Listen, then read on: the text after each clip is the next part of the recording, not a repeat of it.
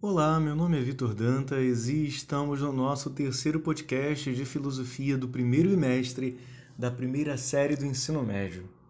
E hoje nós falaremos um pouco sobre a origem da filosofia ou a origem do filosofar.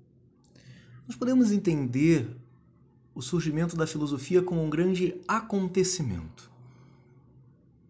Sim, um acontecimento que se dá no tempo e no espaço é claro que nós precisamos, enquanto seres humanos, estabelecer datas e locais para determinadas coisas, para que nós tenhamos ali uma certa aproximação. Na aula passada, no podcast anterior, nós dissemos que a filosofia é um exercício da capacidade questionadora do ser humano, dessa capacidade de questionamento que o ser humano possui, que é inerente a ele, que é própria dele. Nós podemos dizer então que a filosofia surge desde que o homem pensa, desde que o homem está aí.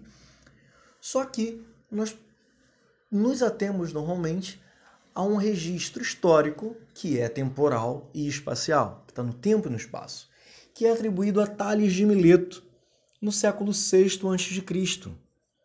Sim, Tales, também matemático, lá do Teorema de Tales, que fala dos triângulos, dizendo que a soma dos ângulos, é, dos ângulos internos de um triângulo é sempre igual a 180 graus. Esse mesmo matemático, também filósofo, né, a ele é atribuído o primeiro registro de pensamento filosófico da história da humanidade.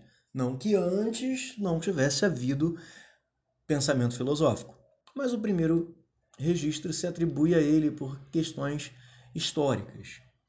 Data e local: século VI a.C., na colônia da Jônia, parte ali da Ásia Menor, que era uma partezinha da Grécia, onde hoje ficaria a atual Turquia. Nessa época, os pensadores eles se preocupavam em esclarecer temas ligados à cosmologia, ao surgimento do cosmos, ao surgimento da natureza, as questões fundamentais de onde viemos, por exemplo. Por isso eles são chamados filósofos da natureza. Ou filósofos da physis, que é um nome para a natureza em grego, ou ainda pré-socráticos, sendo que o termo mais adequado para designar esses pensadores é o de pensadores originários. E foram, foi com eles e através desses questionamentos que o pensamento filosófico começou a caminhar no decorrer do tempo. Quando nós colocamos, nós situamos ali em data e local o surgimento da filosofia, será que foi por acaso que o pensamento filosófico começou a se desenvolver na Ásia Menor no século VI a.C.? Não, não foi por acaso. É um tanto quanto inconsistente falarmos de milagre grego. Daqueles que supõem que a filosofia teria surgido ao acaso por milagre lá naquele momento histórico. Não, existe toda uma estrutura social, política, econômica por trás do surgimento da filosofia em Mileto naquele período histórico. Notem, a Grécia estava passando por grandes transformações e principalmente transformações econômicas com a retomada dos mares e um reaquecimento do comércio. Mileto era uma cidade portuária na região da Jônia e funcionava como entreposto comercial.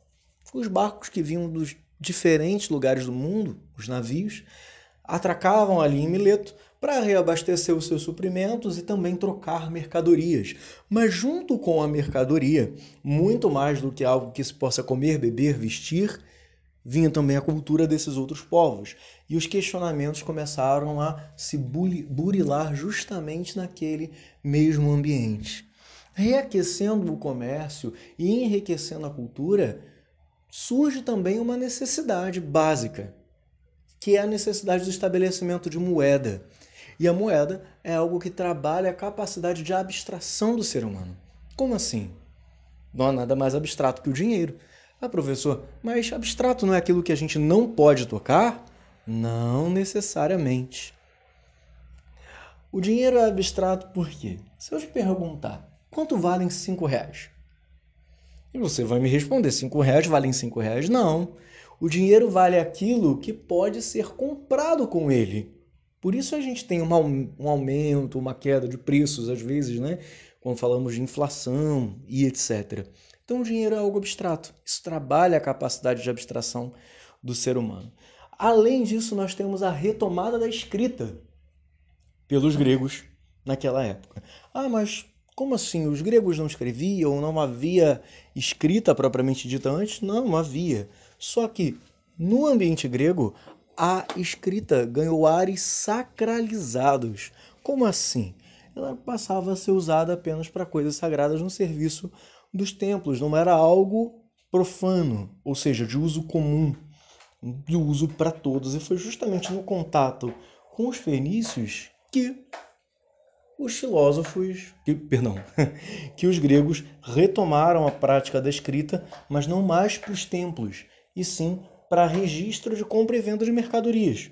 Ou seja, isso possibilitou também a possibilidade de registro não só de compra e venda de coisas, de objetos, mas também de ideias, de pensamentos. E aí nós temos o porquê, justamente lá nós localizamos o primeiro registro de pensamento filosófico da história da humanidade.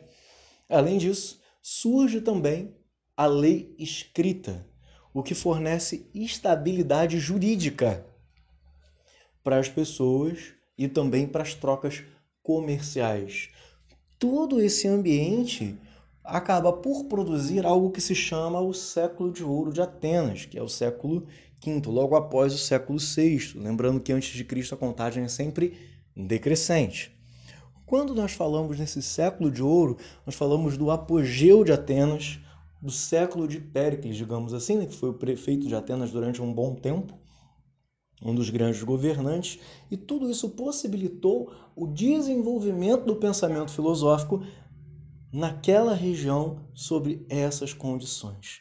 Então, não foi milagre mas foi uma junção de fatores que, unidos, provocaram o desenvolvimento do pensamento humano, o surgimento do pensamento filosófico nesse período e nessa localidade. Queridos, hoje ficamos por aqui. Até a próxima aula, um forte abraço e tchau!